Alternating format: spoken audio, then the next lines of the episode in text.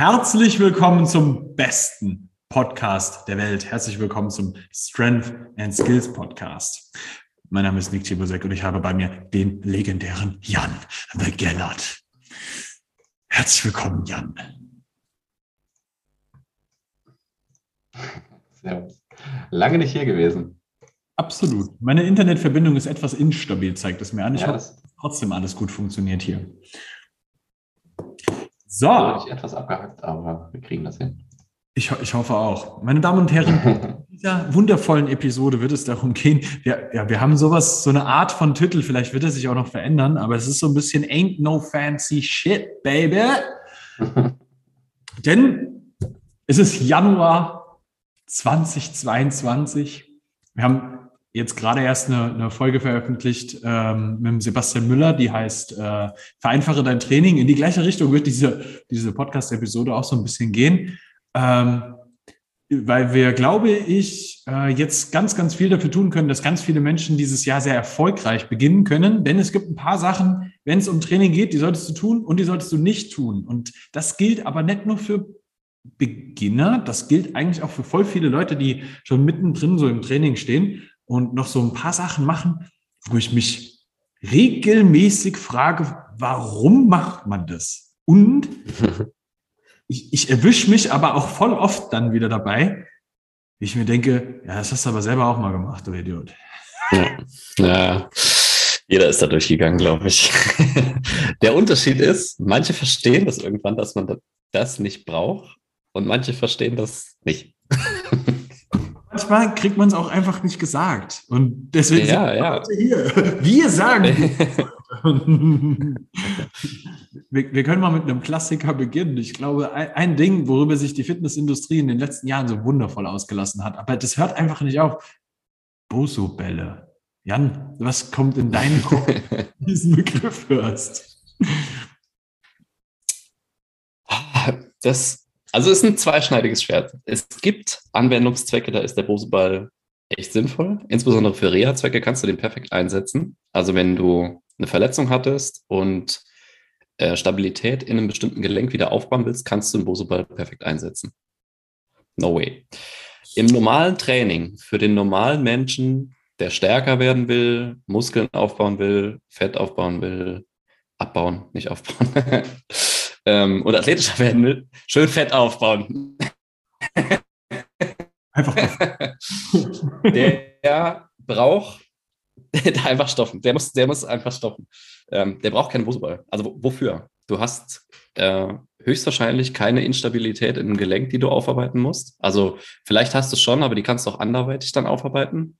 Und solange du nicht verletzt warst oder ein, ein Gelenk äh, stark beschädigt war, wo du wirklich Bewegungskontrolle verloren hast und das neu lernen musst. Das kann ja manchmal sein, wenn du einen schwerwiegenden Unfall hattest, keine Ahnung, reißt den Muskel ab oder sowas, ähm, dass, dass du wirklich Bewegungen auch neu lernen musst, vielleicht wenn Nervenschäden noch dabei waren, pipapo, dann musst du lernen, das Gelenk neu zu stabilisieren. Wenn das nicht der Fall ist, kannst du das auch während du die Übung machst lernen. Das heißt, normal, also es ist völlig normal, wenn du das erste Mal einen Ringdip machst oder so, sieht das aus, als ob du einen epileptischen Anfall hast. Ja. Machst du das, machst du das paar Mal, regelt sich das von selbst. Hey, und also jetzt, damit ich, Entschuldigung, wenn ich dich jetzt hier unterbreche, ich muss das ganz kurz einwerfen. Ich glaube, dass das denken voll viele Leute, gerade wenn sie so Beginner wären, oh mein Gott, der Ringdip ist was total Schweres und deswegen bin ich jetzt total schwach und bla. So, hey, mein ehemaliger Coach, der Seba, als ich den im, im Muskelkater in Gießen das allererste Mal auf Ringe gesetzt habe, gesagt habe, mach mal bitte einen Ringdip, der hing da drin und ist fast gestorben in einem ganz normalen Stütz. Der hat nicht mal einen Support Hold gemacht, so. Und der Mann ist einer der ja. stärksten Menschen, die mir in, meiner, in, in, meinem Leben untergekommen sind. Der Typ ist ein komplettes Biest. Ich meine, hallo, der ballert 100 Kilo auf Raps über Kopf und äh, hebt über 340. Also jetzt mal ganz ehrlich, auch solche Menschen, ja. Stabilisationsprobleme mal haben bei irgendwas, was ganz neu ist. Und dementsprechend ja. muss man sich da nicht so einen Kopf drum machen. Also das ist. Ja, aber da, da bin ich mir wieder erstaunt, wie schnell sowas besser wird. Also du machst es irgendwie zwei, dreimal und dein Körper lernt das super schnell, das zu stabilisieren. Ja. Weil dein Körper findet das auch scheiße, dass du da rumzappelst. Ja. Der will das auch nicht machen. das ist, ja, also am, am Ende des Tages, diese Stabilität bekommst du ganz, ganz, ganz, ganz, ganz, ganz, ganz schnell. Und das brauchst du nicht ewig lange irgendwie hier mit irgendwelchen Extraübungen zu machen. Und da kommen wir auch eigentlich schon zum, zum genau nächsten, weil was, was es eigentlich braucht, ist halt genau das, Stabilität aufzubauen. Und Stabilität baust du aber auch nur dann auf, wenn du deinen Körper auch ein bisschen forderst, dass er auch stabilisieren muss. Das heißt, ja. Am Ende des Tages muss man halt auch mit im Kopf haben, auf einem Boso-Ball stehst du ungefähr nie. Einfach Nüsse nie. Du stehst nie auf sowas. Also nicht mal beim Skifahren hast du so einen instabilen Untergrund. Ja, das heißt, es ist eine Vorbereitung auf gar nichts. Und die, die nächste Sache, die halt, also jetzt komplett von einem ganz normal trainierenden Kontext, ne? nicht aus dem, aus dem Reha-Kontext, das muss man vielleicht nochmal extra dazu sagen. Ähm, aber das, das nächste Ding, das dann halt kommt, ist, das, das geht so ein bisschen mit dem einher, was, was ich halt auch mal sau interessant finde. Ganz viele Leute glauben, sie würden mit so Sachen wie Zumba zu einer total krassen Shape kommen. Und das geht Hand in Hand mit sowas, weil in beiden Fällen, mhm. was dir im Training fehlt, ist oftmals einfach dann Resistance. Du brauchst eine Belastung auf diesen Körper.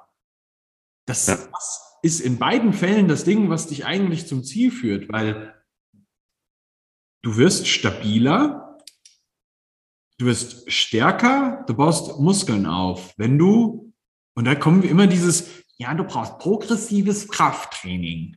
Und ich finde, es ist schon fast ein Unwort geworden, weil es mich so nervt. Ja, das ist aber genau das. Es stimmt schon. Du brauchst progressives Krafttraining, ja. auch keine Sau verstanden hat, was das ist. Weil die meisten ja. von denen nicht wissen, was das ist. Der Begriff wird halt auch meistens unnötig aufgeblasen, weil was ist denn letztendlich progressives Krafttraining? Progressiv heißt mehr als beim letzten Mal. So, du versuchst dich von Einheit zu Einheit irgendwie zu steigern. Ob das in Gewicht ist, ob das in Wiederholungen ist, ob das ein Satz mehr ist, whatever. Du versuchst mehr zu machen, als du das letzte Mal geschafft hast. Und that's it. Wie das ausgestaltet wird und später auf einem hohen Niveau, klar kommt es darauf an, wie du das dann programmierst. Aber erstmal für Anfänger oder auch für leicht fortgeschrittene Anfänger, ey, wenn du das letzte Mal geschafft hast, pack ein bisschen Gewicht mehr drauf, mach nochmal. Hast wieder geschafft? Cool. Pack nochmal Gewicht drauf. Ja. Und mach weiter. Das, das funktioniert sehr, sehr lange. Das, und länger, als die meisten glauben. Ja, das, das, das ist ein Punkt, ich, ich habe das bestimmt schon mal irgendwo gesagt, aber das ist sowas. Alle Leute immer glauben so, ja, aber sowas hört ja dann auf. So mit 100 Kilo Kniebeuge bin ich ja kein Anfänger mehr. Doch, kompletter Anfänger. Es tut ja. mir so leid, das zu sagen. Ja. Das, das, das, das, tut mir auch also ein bisschen leid und ich kriege das häufig in ähm, Erstgesprächen, häufig mit so Männern, ähm, ein bisschen älter als, als wir noch sind, so Mitte, Ende 30, die schon mhm. irgendwie, keine Ahnung, 20 Jahre ins Fitnessstudio gehen, 15 Jahre ins Fitnessstudio gehen. Und ähm, bei, einem, bei einem jetzigen Klient, der jetzt schon wirklich lange bei mir ist, ist mir das beim Erstgespräch mal rausgerutscht. Ähm, er war so einer, der so schon 15 Jahre trainiert hat. Und hatte dann auf einmal äh, gesagt, ja, du bist ja noch relativer Anfänger. Und das hat er mir richtig krumm genommen, ne? obwohl ich das überhaupt nicht so meinte. Aber ähm, in dem Hinblick, was er an Gewichten bewegt hat und was er, äh, was er an Zielen hatte, die Diskrepanz da, dazwischen war halt noch riesig. Und deswegen war er für mich in dem Fall ein Anfänger. Das ist überhaupt nicht böse gemeint oder so. Mhm. Aber mm, man muss halt immer den, den Maßstab, den man ansetzt, äh, auch im Kopf haben. Und den Maßstab, den wir, äh, glaube ich, beide mit unseren Klienten erreichen wollen, der ist meistens ein bisschen höher als das, was die normalsterbliche Bevölkerung so als stark ansieht. Ja, und es geht viel schneller, als die meisten Menschen glauben. Weil ja. eigentlich am Ende des Tages kommt es ja wirklich immer und immer und immer wieder nur zu diesem einen Punkt. Mach mal deine Basics, mach die hart und hör auf, den ganzen anderen Kram zu machen. Also wirklich den ganzen fancy Unsinn. Keine Bosobälle, kein Zumba. Es tut mir so leid, das zu sagen, kein Neuroathletik, braucht kein Mensch es ist so unnötig. Die meisten Menschen, die glauben, dass sie Neuroathletik in irgendeiner Art und Weise bräuchten, sind tatsächlich Menschen, die einfach schlichtweg grundlegend erstmal Krafttraining eine ganze Weile lang machen. Mach mal noch mal drei Jahre richtig Krafttraining unter einer vernünftigen Anleitung. dann können wir nochmal darüber reden, ob du wirklich Neuroathletik äh, ernsthaft brauchst oder ob das vielleicht was ist, was dann vielleicht für irgendeinen Fußballer interessant wird, der irgendwo Anfang seiner, keine Ahnung, du bist 23, spielst Bundesliga und musst dein peripheres Sehen verbessern. Dann können wir darüber reden, dass du da vielleicht mal drüber nachdenken kannst. Jeder normale Mensch verschwendet seine Zeit mit sowas. Komplett. Es tut mir sau leid. Vielleicht ändere ich auch in den nächsten Jahren meine, meine, meine Meinung dazu, aber das ist in den allermeisten Fällen wirklich, ist, nobody needs that. Und es ist oft auch einfach nicht effektiv für gar nichts. Ich habe ja selbst mal ein paar Ausbildungen in dem Bereich gemacht, weil mich das einfach interessiert hat, ob da was zu holen ist. Und ich bin immer wieder zu dem Schluss gekommen, dass so Neuroathletik ist so der SUV unter den, äh, unter im Kraftsport. 95 Prozent der Leute brauchen das nicht. Ja. Also, wenn du Elite-Athlet bist und 95 Prozent deines genetischen Potenzials ausgenutzt, ausgereizt hast, dann wird da was zu holen sein. Auf jeden Fall wenn du irgendwie deine Sicht verbesserst. Keine Ahnung, wenn du äh, Kontaktsportarten machst, Spielsportarten machst oder sowas und deine Sicht verbesserst, klar bist du dann besser. Aber dass du jetzt als normal Trainierender, der vielleicht eine 100 Kilo Kniebeuge kann, dass du da irgendwelche Neurodrills machst und danach auf einmal mehr beugst, ain't gonna happen. Also ja, vielleicht wird das passieren, aber dann war es vielleicht auch mehr Placebo und du hättest es mit normalem Krafttraining genauso auch ausholen können. Ja, und wahrscheinlich auch langfristig mehr. Ja, klar. Die ganzen Drills, ähm, keine Ahnung, ich habe da auch so ein ganzes Katalog gekriegt an Drills. Ähm, das ging ja vor allem immer in die Mobility-Schiene, so äh, das Magie-Prinzip. Ja, beweg dich jetzt, mach mal die Bewegung. Okay, jetzt mach mal den Drill und mach die Bewegung nochmal. Oh, guck mal, ist viel besser. Dann wartest du eine Viertelstunde, ist, ist der Effekt wieder weg, weil dein Nervensystem wieder zurück adaptiert hat. Ja. Ja, schön. Hast du was gewonnen? Nö. Hm? Mhm, mhm. Das, ja. das ist auch dieses große, dieser große Hype um diese Mobility Movement Sache. Ist ja. genau die gleiche Richtung. Also man, man muss ja. an der einen Stelle sagen, ich bin auf der einen Seite bei manchen Sachen durchaus auch ein Fan davon, mal so ein bisschen Zeugs sowas zu machen. Vor allem, wenn es mhm. um sowas geht, wo es so diese klassische BWS-Beweglichkeitsgeschichten. Ja. Aber viele Leute machen sehr ungeplante Mobility-Sachen und viel zu viel davon. Viel zu viel. Das ja. machst du mal fünf bis zehn Minuten und den Rest machst du dein Krafttraining. Ja, er ist auch so. Also, wenn man sich mal überlegt, wodurch Mobility eigentlich zustande kommt oder was die Komponenten sind, du hast einmal eine strukturelle Komponente, das ist dein Bindegewebe und deine Gewebestrukturen. Und einmal eine neuronale Komponente, das heißt, wie viel dein, dein Gehirn an Bewegungsumfang zulässt. So. Dein Bindegewebe veränderst du nur langfristig. Das heißt, du kannst keine bindegewebige Veränderung erzielen, jetzt innerhalb von fünf bis zehn Minuten mobilisieren. Wird nicht passieren. Und dein Nervensystem beziehungsweise dein Gehirn hat ja einen Grund dafür, warum es bestimmte Bewegungen zulässt und be bestimmte Bewegungen eben nicht zulässt. Einfaches Beispiel. Wenn irgendeine Bewegung stark limitiert ist, könnte der Grund sein, dass du in, dieser erweit in diesem erweiterten Bewegungsumfang, der nicht freigegeben ist, einfach nicht stabil bist. Und deswegen dein Gehirn sagt, ey, da gehen wir lieber nicht hin, da verletzt du dich. Und dann mit irgendwelchen Neurodrills das so zu modifizieren, dass da dieser Bewegungsspielraum freigegeben wird und dann da zu trainieren, ist keine gute Idee. Warum? Dann arbeite dich doch lieber langfristig darauf hin. Du kannst ja auch mit dem Training deine Mobilität verbessern. Also keine Ahnung, wenn du mal 20.000 Kniebeugen gemacht hast, wird sich deine Mobilität auch langfristig verbessern. Du machst die Bewegung ja immer wieder und dein Körper wird immer besser in dem, was du repetitiv tust. Hm. Und das muss man halt mal checken. Das ist, das ist banal und das ist langweilig, weil du machst halt immer wieder das Gleiche. Aber ich glaube, das ist was, wo ganz viele Leute zu früh die Ausdauer verlieren und dadurch zu viel auf, der, auf der Strecke lassen, sich einfach auf die Basics zu konzentrieren und da immer besser zu werden. Also, mhm. wie gut kann eine Kniebeuge werden? Alter, du machst das seit zehn Jahren. Dein Kniebeuge kann wahrscheinlich immer noch besser. Ja, ich finde meine Kniebeuge scheiße. Jetzt bist du eingefroren bei mir. Jetzt hast du kurz eingefroren bei mir. Ich hoffe, das ist auf der Aufnahme nicht so. Bei mir, bei mir bist du nicht eingefroren, alles läuft. Also ich finde okay. meine Kniebeuge bis heute noch scheiße und bin immer noch dran am Arbeiten.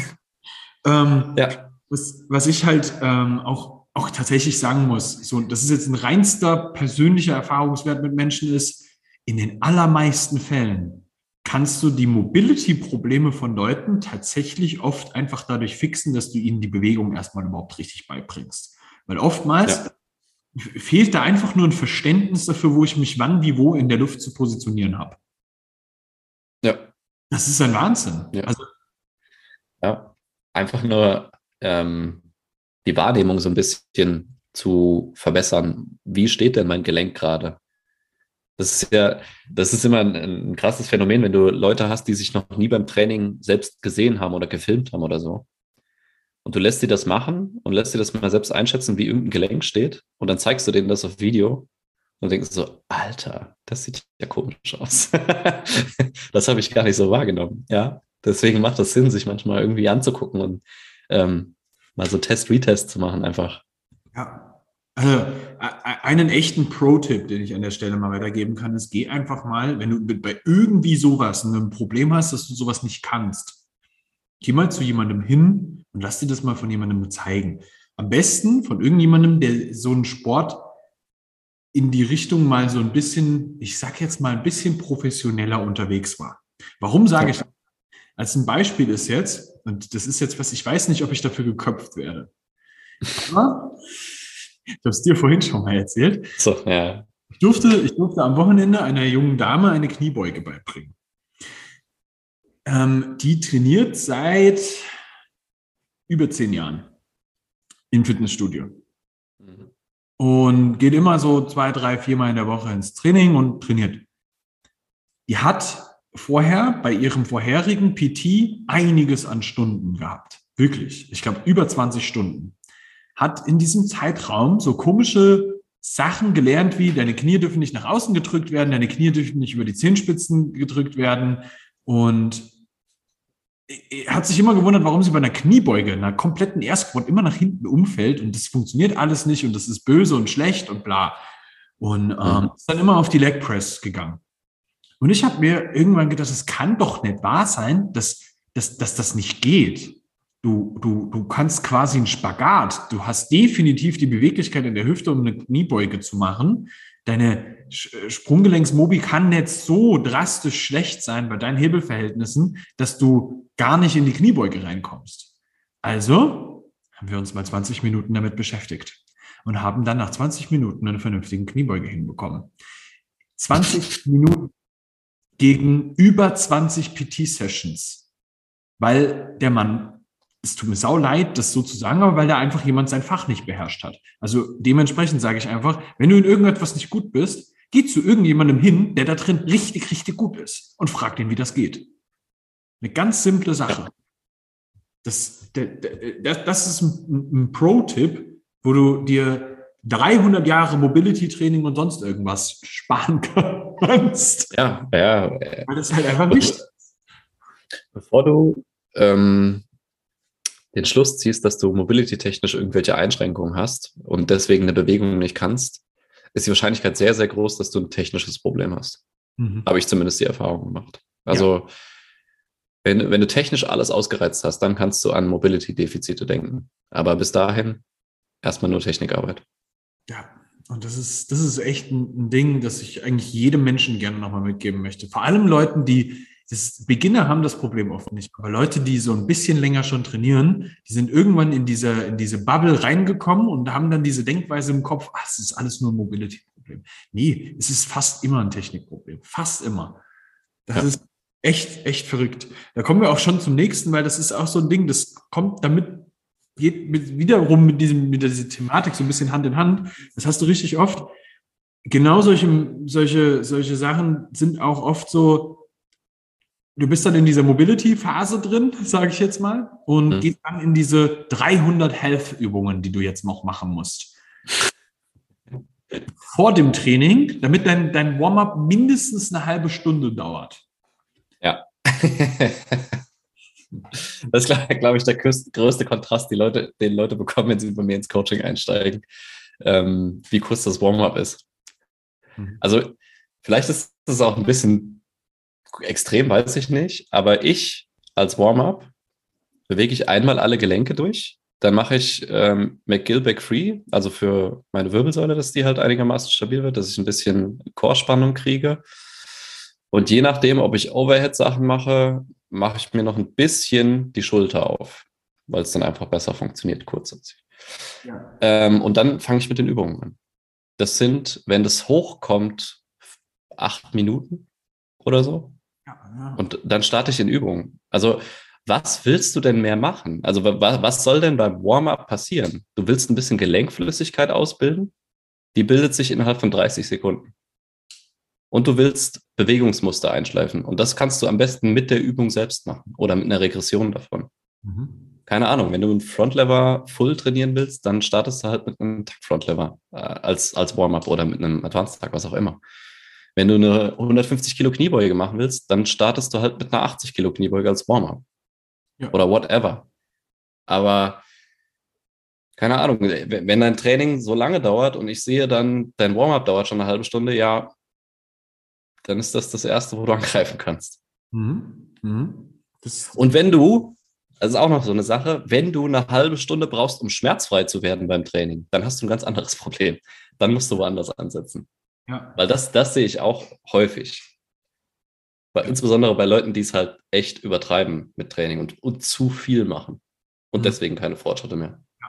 Und dann noch ewig lange auf einem Formroller und sonst irgendwo genau wollen müssen, so, ey, ich glaube, jeder von uns kennt das, dass mal irgendwo irgendetwas stiff ist und du dich dann halt mal eine Weile darum kümmern musst. Ja. Dass deine Regel ist, dass du da ein Problem hast, dass du dich erstmal um deine ganzen gesundheitlichen Sachen kümmern musst, die dir alle wehtun, bevor du ins Training starten kannst, dann äh, ist halt in der Trainingssteuerung selber das Problem eigentlich gewesen. Und du bräuchtest wirklich mal eine Phase, also entweder ein Deload oder halt eine Phase, wo du, wo du dich halt mal explizit darum kümmerst, dass das nicht mehr wehtut. Und das kann halt auch mal drei, vier Monate dauern.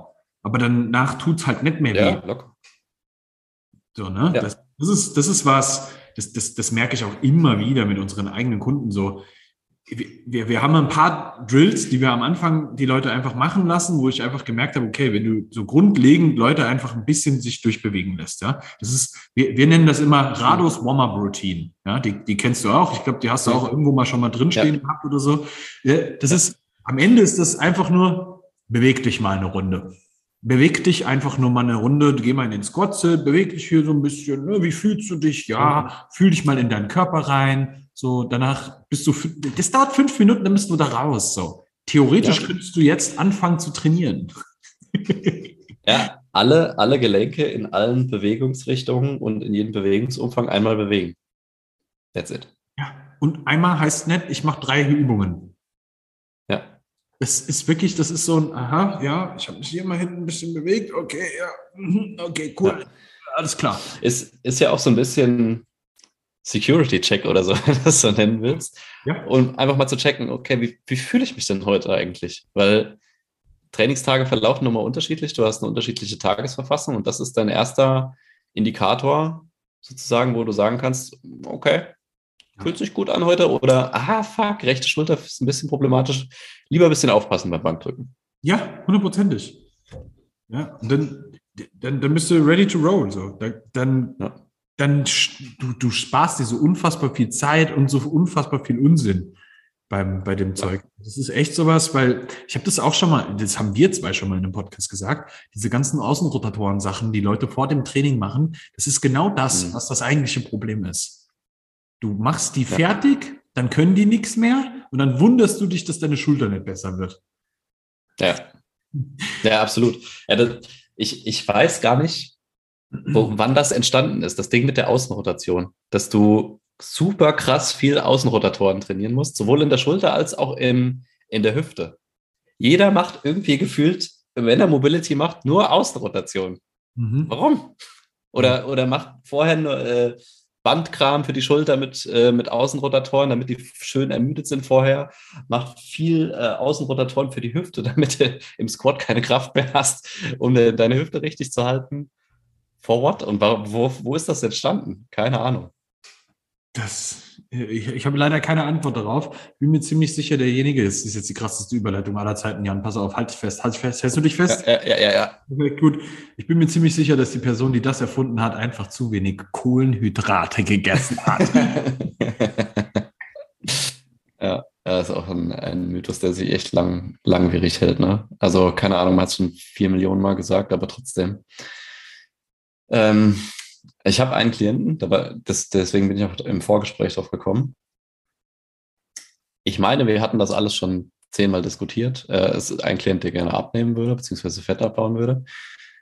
Und irgendwann so im, im Feedback-Gespräch haben wir einfach so geplaudert und äh, dann sagt er so, ja, Anfang des Jahres war ich auch wieder super konsequent, ähm, habe voll wenig Kohlenhydrate gegessen und ich so, stopp. Warum denn wenig Kohlenhydrate? Ja, wegen Abnehmen und so. Sag ich, aber warum?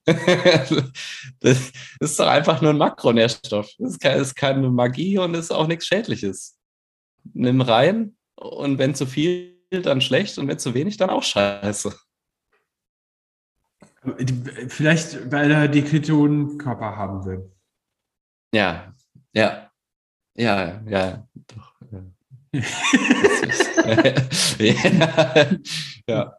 Äh, das, das ist eine eigene Podcast-Folge, Alter.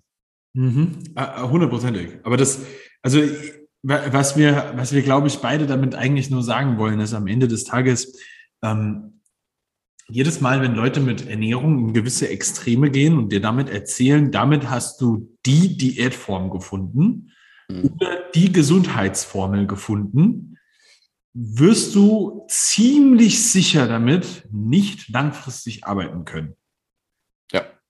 Nicht ohne Modifikationen. Ja. Das also ich, ich habe immer die Grundregel, sobald eine Ernährungsform einen Namen hat, kannst du eigentlich davon ausgehen, dass sie, dass das, dass es in irgendeiner Form aufgeblasen wurde. Also dass es, dass da mehr versprochen wird, als es letztendlich hält. Klar, eine ketogene Diät kannst du zum Abnehmen benutzen. Mhm. Eine Low Carb Diät kannst du zum Abnehmen benutzen. Du kannst auch eine Low Fat Diät zum Abnehmen benutzen. Alles fußt aber auf den, denselben Prinzipien. Ja, nur weil es einen Namen hat, ist es jetzt nicht irgendwie super fancy. Es hat sicherlich seinen Anwendungszweck. Also ketogene Diäten haben ja Anwendungszwecke. Äh, keine Ahnung, neuronale Erkrankungen und was auch immer. Oder äh, mitunter auch Krebs und sowas äh, als, als Therapie. Aber für den Otto-Normal-Mensch, der jetzt nicht irgendwie besonders krank ist, sondern einfach nur sein Ding machen will und seine Leistung steigern will, Not necessary. Ja. Basic, basic bleiben. Ich habe ja übrigens auch eine Diät erfunden. Ja. ja. Das, also die, die, der habe ich auch einen Namen gegeben. Mhm. Deswegen ist die jetzt auch schlecht. Ähm, ja. passend zum Podcast nenne ich die Diät die beste Diät der Welt. Das, das, ist auch die, die einfachste Diät auf der Welt. Jan, das ist wieder mal so ein Moment, halte ich fest. Ja. ich halte mich an meinem Mikro fest. Es ist wirklich hart, aber pass auf, Protein und Gemüse. wow. that, that magic thing. ja, ey, es ist banal, aber trotzdem kriegen es ja die meisten nicht hin, einfach mal eine adäquate äh, Menge Protein zu essen. Ähm, einigermaßen viel Gemüse und ein bisschen Kohlenhydrate dabei zu laden. Ja. Weißt du, wir, wir, wir haben ja, wir haben ja einen, einen, einen, einen kompletten Ernährungsvortrag bei uns im, im Coaching mit drin. Und da hat mhm. mich neulich ein, ein Kunde von uns darauf angesprochen und gesagt so, Nick, aber das wusste ich ja schon alles. Ich sag so, ja. Und, genau. und wie, wie klappt es mit der Umsetzung? That's the ja. point. Ganz ehrlich, so ziemlich jeder weiß eigentlich alles über Ernährung. Wir haben alles schon gelernt, es setzt nur keiner richtig um. Und das, das that's, that's our job. Wir gehen dahin ja. und erklären dir, du machst jetzt das und das machst du nicht. So und ja. ganz einfach, ja. Und das, das, das ist immer so, dass das für mich ist es oft so, dass ich mir denke, das kann doch nicht so einfach sein, Nick. Aber es ist so einfach. Die Umsetzung ist das Schwierige. Und einem Menschen beizubringen, wie er es umsetzt, ist dann oft die, die einzige Schwierigkeit, wenn es darum geht. Ja? Und deswegen sage ich auch, ess Kohlenhydrate, ess nicht unfassbar große Mengen davon. Nicht, also, und bei unfassbar große Mengen rede ich jetzt von halt, keine Ahnung, sechs, sieben, achthundert Gramm am Tag. Das ist für die meisten. Das, das musst du erst mal schaffen als, als ja. normaler. Äh, auch da wirst du mit Sicherheit den einen oder anderen Menschen haben, der dann halt hingeht und sagt, ja, aber ich kann das essen. Ja, aber nicht jeder. So, das ist jetzt auch komplett ja. nur ja. über den Daumen halt einfach mal runtergebrochen. So, die meisten Menschen packen das nicht. Und das ist absolut ja. in Ordnung. Und ob man dann was individualisiert, ist auch wieder völlig in Ordnung. Ja, das Wichtige ist einfach erstmal für sich verstanden zu haben, es gibt sowas wie einen bösen Makronährstoff nicht. Es gibt keine bösen Lebensmittel. Ja, also das muss man wirklich mal so sagen. So grundlegend jetzt erstmal. Auch wenn ich jetzt was sage, was einem Veganer sauer aufstoßen wird. Fleisch ist nicht böse. Ja. Es ist nur für dich in deiner ethischen Vorstellung nicht okay. Was ja. komplett nichts damit zu tun hat, ob Fleisch an sich böse wäre.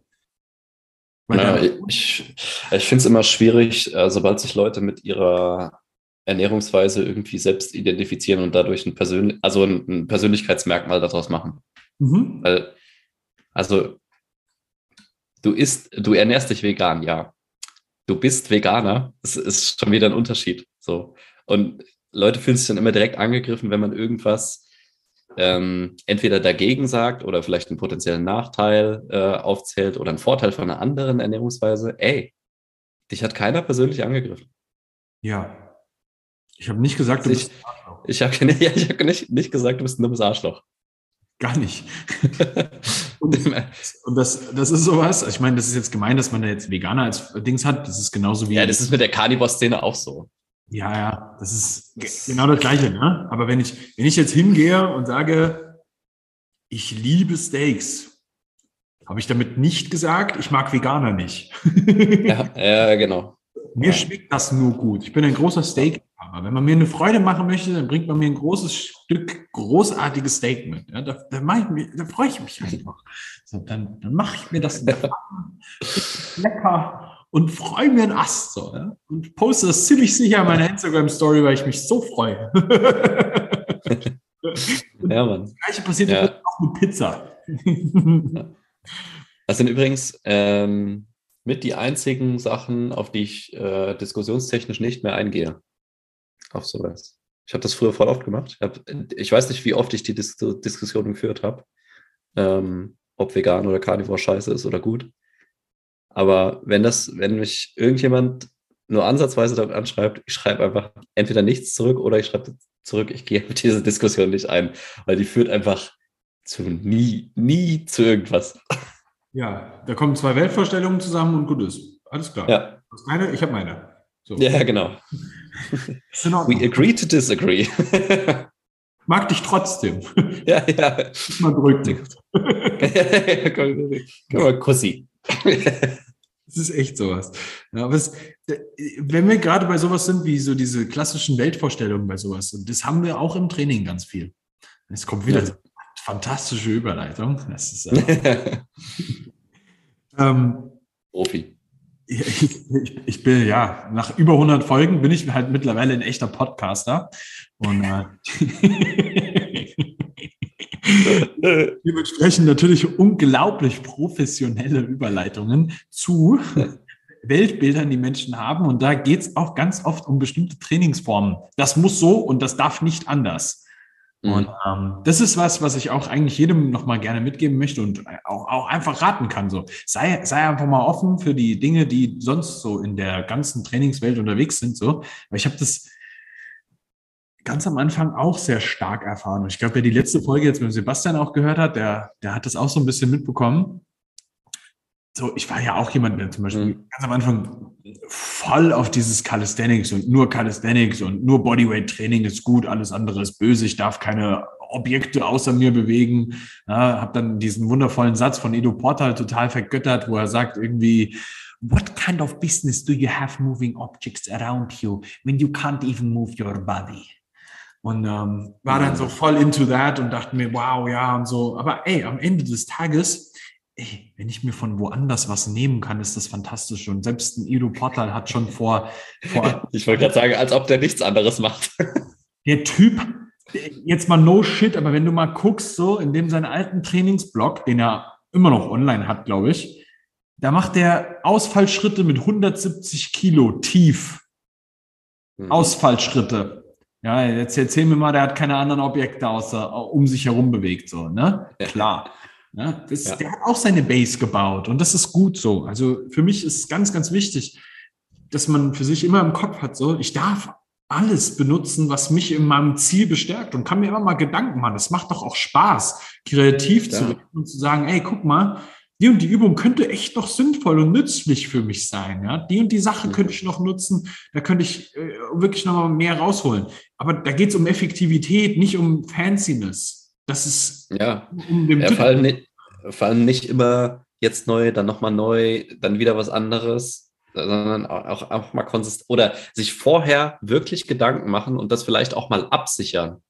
Also das, was du eben gesagt hast, mit such dir doch mal jemanden, der wirklich Ahnung davon hat, was du davor hast und frag den einfach mal, ey, könnte das sinnvoll für mich sein? Ja oder nein? Und wenn ja, ja, wie mache ich das denn am besten? Ja. Du, du kriegst auf jeden Fall eine Antwort. Das, das ist genau das.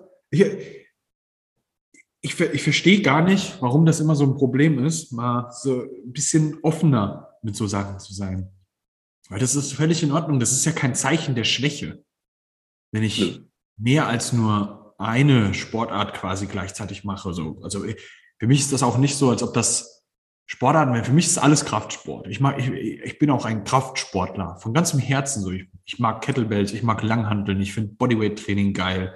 Ähm, wenn es ganz dringend sein muss, mache ich dir auch mal ein Workout mit einem, ähm, mit, mit, mit einem Assault-Bike, so ein bisschen Crossfit-lastig. Ist irgendwie auch geil, ist nichts, was ich für immer machen möchte, aber bestimmt auch mal geil. Also, ja, muss sagen. Dich ab und zu mal richtig auszupumpen, macht auch Spaß, aber muss halt nicht immer sein. ja.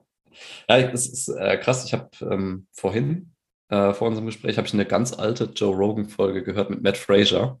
Er war ja irgendwie fünfmal hintereinander oder sechsmal hintereinander, hat er die CrossFit Games gewonnen. Mhm. Und er hat auch erzählt, was damals der Unterschied war zwischen ihm und anderen CrossFit-Athleten. Ähm, die anderen haben einfach so drauf lostrainiert irgendwie. Also CrossFit hat ja eine saugroße Anzahl an verschiedenen Disziplinen und äh, Qualitäten, die sie abbilden müssen. Also die müssen schnellkräftig sein, die müssen äh, Powerlifting können, die müssen 1RM können, die müssen schwimmen können, laufen können, whatever, ja. Also alles irgendwie. Und wenn ich das richtig verstanden habe, ich, ich äh, habe keine Ahnung von den CrossFit Games, erfahren die ja auch erst kurz vorher, was in den CrossFit Games tatsächlich drankommt. Ne? Also du, du kannst dich quasi nicht richtig vorbereiten, ob es jetzt 1IM ist oder eine, Komplettkraftausdauer oder was auch immer. Und was er gemacht hat, ist, er hat sich für jede Disziplin einen Experten gesucht, wo er weiß, der hat schon ähm, in seinem Feld Titel gewonnen oder war schon äh, jahrzehntelang erfolgreich was auch immer, und hat einfach nur mit denen geredet, ähm, was deren oder wie er effizient seine Technik verbessern kann und wie er das ähm, mit den ganzen anderen Sachen in sein Training noch einbauen könnte, ohne sich komplett damit zu überlasten. Und er hat gesagt, für sich war das ein riesen kompetitiver Vorteil, weswegen er vermutlich auch so oft die Games hintereinander gewonnen hat, weil er halt aus jedem Bereich Expertise eingeholt hat und das quasi für sich zusammengefasst hat in sein Workout. Ja. Also wär, eigentlich völlig logisch, aber die, er hat gesagt, alle anderen haben das nicht gemacht. Hm. Warum nicht? So. Es gibt Leute, die, die, die erklären das ja auch bereitwillig. Keine Ahnung, wenn dich jemand auf der Straße fragt, ey, kannst du mir mal das und das erklären von der Kniebeuge oder was auch immer? Klar erzählst du darüber. Also du magst es ja es, es ist auch so was, wo ich, wo ich ähm, immer wieder begeistert von bin. Ich bin mittlerweile der Überzeugung, dass ich zu ziemlich fast jedem Thema, was wir so im Training unterwegs haben, so von den großen Themen, eigentlich eine Podcast-Folge schon mal gemacht habe. Ja. Ich sage auch immer, wenn du, die, wenn du den Podcast komplett hörst, hast du eigentlich alles an der Hand, um richtig erfolgreich zu werden im Training. Du hast alles an der Hand. Wir haben schon mal über Technik gesprochen. Wir haben über Programming, Periodization gesprochen. Wir haben mit dir darüber gesprochen, wie wichtig der, das ganze Mindset-Thema ist, auch wenn es ein totales Buzzword ist. So. Ja, also wie, wie, hm. da ist alles mit on board. Wir haben Ernährung mal abgebildet. Da ist alles da. Aber am Ende des Tages ist es wirklich immer und immer wieder die Umsetzung von dem, was du dann machst. Und da musst du dir halt wirklich Gedanken machen, so wie, wie gut setze ich das um, was ich jetzt mache. So, ne? Ähm, ja. Kann mir unglaublich viel Wissen angeeignet haben, aber wenn ich nicht weiß, wie ich das anwende oder das auch, wenn ich weiß, wie ich es anwende und, und nicht anwende, ist viel sogar noch, das hasse ich. Das, sowas macht mich richtig traurig. Ja. Ja, ich meine, das ist ein Grund, warum es unseren Job irgendwie gibt. Ne? Also das Wissen ist ja alles frei verfügbar. Du kannst dir das alles selbst aneignen. Du kannst es auch wahrscheinlich selbst implementieren und umsetzen. Aber das ist halt der Schritt, bei dem es äh, an den meisten scheitert. Also entweder die sind so überinformiert, dass sie nicht mehr wissen, wie sie es überhaupt ansetzen sollen, also wie, wie, wo sie anfangen sollen. Hm. Oder sie wissen sogar prinzipiell, was sie machen sollen, aber kriegen es trotzdem nicht geschissen. Hm weil sie abgelenkt sind, weil sie immer wieder neue Sachen probieren wollen, weil sie einfach nicht konsistent genug äh, an Sachen dranbleiben oder Sachen nicht genug Zeit geben. Das ist ja auch so eine Sache. Ähm, dein Körper verändert sich nicht von heute auf morgen. Das, das ja. wird, nicht, wird nicht passieren. Ja. Und Körper braucht halt Zeit zum Adaptieren und die musst du ihm geben und während dieser Zeit musst du halt kontinuierlich Reize reingeben. Richtig. Und da kommen wir zur nächsten krassen Überleitung, Jan. Pass auf. ja. was, was voll wichtig ist, was man verstanden haben muss, ist, du musst dem Körper den richtigen Reiz geben. Und das haben wir ganz am Anfang schon mal gesagt, so, ne? dass wir so eine gewisse Resistance brauchen und die müssen wir regelmäßig erhöhen und Sachen schwerer machen. Und ähm, da kommen verschiedene Aspekte jetzt zusammen. Wenn du dann immer zum Beispiel nur bei Bodyweight bleibst, wirst du wahrscheinlich irgendwann vor der Wand laufen, beziehungsweise dir das Leben einfach unnötig schwer machen, weil du vielleicht zwischendurch mal Übungen einbauen könntest. Jetzt nehmen wir mal, du willst einen Handstand Push-Up lernen, kann es zwischendurch sehr, sehr viel Sinn machen, einfach mal schwer eine OHP zu machen, um einfach mehr über Kraft, über Kopfdrückkraft aufzubauen. Da geht es nur darum, stärker zu werden. Ne? Das, das kann sehr viel Sinn machen und da gehst du ein bisschen weg vom Calisthenics. Ähm, wenn du jetzt jemand bist, der super viel mit der Kettlebell trainiert, so die meisten Kettlebells, also jetzt zum Beispiel bei der RKC, die, die, die, Kettlebells bis 32 Kilo. Na bitte, also come on, wenn das Gewicht eingeschränkt ist oder beziehungsweise es geht glaube ich bis 48 Kilo, ähm, wenn das Gewicht eingeschränkt ist mhm. bei 48 Kilo, ja, dann, dann habe ich da aber keinen Bock drauf. Dann gehe ich davon weg, so, weil dann will ich ja weiter stärker werden. So, das, ich will ja. mich nicht minimieren lassen von so einer Kugel. Ähm, das ist vielleicht nochmal ein wichtiger Punkt. Und dann kommt was, was gerade in der Kali-Szene sehr, sehr stark vertreten ist. Diese unglaublich hohen Wiederholungszahlen, Jan. Sets und Raps, Junge. das ist ja voll geil, aber ja. wo soll das hinführen? Ja, ähm, keine Ahnung, ich, ich habe das ja am Anfang auch gemacht. Du, du hast es, glaube ich, am Anfang auch gemacht. Aber wenn du mal verstanden hast, dass das, was du eigentlich trainieren willst, wenn du jetzt in der, in der Kali-Szene trainierst und dein Ziel ist auch nicht unbedingt 1RM, ähm, also Maximalkraft stark zu werden, sondern du willst halt ähm, viel Arbeitskapazität haben, ein moderat hohes Gewicht oder von mir ist auch ein hohes Gewicht über mehrere Wiederholungen bewegen können, dann ist es trotzdem von Vorteil, wenn du schwerer trainierst, anstatt einfach nur Bodyweight-Reps zu ballern. Also auch wenn jemand 30 Klimmzüge können will, ist es sinnvoll, weighted zu arbeiten, anstatt einfach nur jedes Mal zu versuchen, 30 Klimmzüge zu machen. Ja. Ja, und, und das muss, muss man einfach verstehen. Genauso das, was du angesprochen hast mit dem, mit dem Handstand-Push-Up. Ähm, natürlich macht es Sinn, ähm, vorher in, dem, in der Bewegung, die der Skill abfordert, stärker zu werden, weil Kraft macht jeden Skill leichter. Ja. Wenn du einen starken Overhead Press hast, wirst du viel schneller einen Hand Handstand Push-Up können, als wenn du den perfekten Handstand kannst, aber dafür eine Gurke im Overhead Press bist. Ja, wenn dir einfach Kraft fehlt, fehlt die Kraft. Das ist das Problem. Du, du, du brauchst, ja, dir, dir, dir fehlt einfach die Kraft. Und du kannst nichts, fast nichts leichter trainieren als Kraft. Und wenn du damit ein paar technische Ineffizienzen ausgleichen kannst, ist doch geil. Dann kannst du den Skill trainieren, obwohl deine Technik noch nicht perfekt ist und kannst die mit dem Skill perfektionieren. Wie geil ist das denn? Ja. Das ist und so. warum nicht nutzen? Ja. ja. Ich glaube, wir können ein bisschen zusammenfassen. Am Ende ist es ähm, ja. doch tatsächlich immer und immer wieder Basics wirklich grundlegend zu beherrschen und immer weiter auszubauen, weil du, wenn du stark bist, kannst du alles andere leichter. Das ist, glaube ich, ein Takeaway, den man sehr, sehr gut mitnehmen kann. Ähm, Bewegungen sehr, sehr gut zu können, bedeutet auch darin, sehr, sehr stark zu werden. Ja. Ich glaube, das ist ein ganz wichtiger Faktor. Ja, also wichtig ist erstmal, dass wir Bewegungen gut können. Das kann schon mal sein, dass man ein bisschen Mobility dafür braucht. Aber in den allermeisten Fällen lerne erstmal die Bewegung richtig und dann kümmere dich um das, was ähm, vielleicht noch fehlen könnte. Ich glaube, wir können auf jeden Fall darauf achten, dass wir nicht übermäßig viel Warm-up und Health-Übungen immer nur machen. Und wenn es um Ernährung geht, ist der Takeaway, wenn es einen Namen hat, ist es doof. Es sei denn, es ist die beste Diät der Welt. genau. Also ist, der, der, Begriff ist noch nicht griffig genug, da, da müssen wir noch dran arbeiten. Was, das ist die beste Diät der Welt, hallo? hallo? Ich hätte eigentlich gesagt Fleisch und Gemüse, aber dann sind alle Veganer beleidigt und das kann ich nicht machen.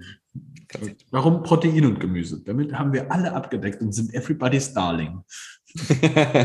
Was wir natürlich immer wollen. Perfekt. Alright. Jan, haben wir irgendwas noch vergessen, was wir für unsere wundervolle Ain't No Fancy Folge ähm, unbedingt noch reinbringen wollten? Ich glaube nicht. Ich glaube, du hast schon ganz gut zusammengefasst. Also ich glaube, die Schwierigkeit äh, da drin ist, dass du die Basics nicht unbedingt als langweilig betrachtest, sondern dass du halt hungrig in den Basics bleibst, da noch weiter besser zu werden. Und wenn es Nuancen sind, ey, das wird dich trotzdem viel mehr weiterbringen. Der Hebel von einem minimal besseren Basic ist viel größer, als wenn du eine, irgendeinen fancy Kram ähm, noch zusätzlich implementierst. Ich muss an der Stelle noch ein ganz kurzes kleines Beispiel mit reinwerfen, was halt ein sehr schönes Beispiel ist, aber ähm, wie einfach Basics sein können und wie glücklich dich sowas machen kann, ist beispielsweise, ich habe heute, heute habe ich ihn gepostet, den Frank, der mhm. äh, gerade, der ist, der ist Anfang diesen Monats, ist der 50 geworden und hat jetzt gerade 107,5 in der Bank gedrückt. Und ähm, ja. das ist sowas, wo, wo ich mir einfach denke, das ist kompletter Basic. No fancy shit. Der Mann ist gerade in the best shape of his life, so. Und das war auch eins seiner großen Ziele. Ja, hat er immer mhm. gesagt, so mit 50 will ich richtig gut aussehen und so stark sein, wie ich noch nie war. Hat er immer gesagt. Mhm. Ja. Und jetzt haben wir genau diesen Punkt gerade so. Du bist 50 geworden, machst gerade deine Krafttests und es, es, es, du rennst überall davon, so, ne? Der Typ hat ein Sixpack mhm. mit 50, ist sau stark Wenn alles klappt, wir müssen ihm die Daumen drücken. Ja, jeder, der das hört, bitte ja. Daumen drücken. Jetzt einmal Daumen in die Hand drücken. Ja. noch 200, das wäre fantastisch. Geil. Das, das wäre richtig cool. Und da, da siehst du auch, ja, diese ganzen Basics, die kannst du ins hohe Alter, 50 ist kein hohes Alter, ne, aber das kannst du ins, ja. in jedes Alter reinhauen, für immer durchziehen und einfach fantastisch Spaß auch daran haben. Und ich finde, das ist ein ganz wichtiges Takeaway, das am Ende vielleicht dran darf, weil diese ganze fancy Sachen, Movement, Bosu-Bälle, Neuroathletik ist nichts, was dir wirklich für immer Spaß machen wird. Du kannst mir nicht erzählen, dass du das noch mit 50 so machen möchtest. Keine Sau hat da Bock drauf. Ja, ja ist wirklich so. Das ist wirklich so. Gut. Jan, hast du, hast du letzte Worte für uns? Ja, ich glaube, die habe ich gerade schon losgeworden. Sei hungrig in den Basics und äh, bleib da dran und versuch dich da immer weiter zu entwickeln. Und dann wirst du ein sehr gutes Leben haben. Das gilt übrigens auch für alle anderen Lebensbereiche, nicht nur für Training und Ernährung und sowas. Basics sind der Shit. Ja, das ist fantastisch. ja, wenn man dich erreichen möchte, wo, wo kann man dich erreichen? Instagram at jan.gellert oder auf meiner Website www.jangellert.de. Perfetto. Wenn Perfetto. dir diese Folge gefallen hat und du Kontakt aufnehmen möchtest mit dem Strength and Skills Podcast, mach das über Instagram am besten, Strength and Skills Podcast. Ähm, wenn du mit mir Kontakt aufnehmen möchtest, kannst du das genauso tun. n.tibusek at strengthandskills.de oder aber, ja, wir haben, die, wir haben, wir haben das geändert. Ja. Es ist nicht mehr Barbell Coaching, sondern Strength and Skills, fully into it. Ja. ähm, genau, findest, findest du mich auch unter Nick underscore Tibu auf Instagram und kannst mir da schreiben, wenn du möchtest. Auch wenn du Fragen dazu hast, mach das gerne. Ja, du kannst uns auch übrigens super gerne Themenvorschläge geben. Ja, sowohl der Jan wie auch ich, wir freuen uns immer. Der Jan hat auch einen sehr, sehr coolen äh, Podcast, den du dir anhören solltest. Findest du auch auf meiner Website. Genau. Und genau, ja, stell uns deine Fragen, hau raus. Teil das Ding, das wäre wär mega cool. Ja, wenn jemanden kennst, der diese Folge unbedingt hören soll, dann do it, do it, do it. Und ich weiß, dass du Fragen hast, also frag. Bitte. Bitte. Vielen Dank fürs Zuhören, vielen Dank fürs Teilen. Habe ein fantastisches Training, baller die Basics weg und hab einen guten Pump. Viel Spaß. Peace out.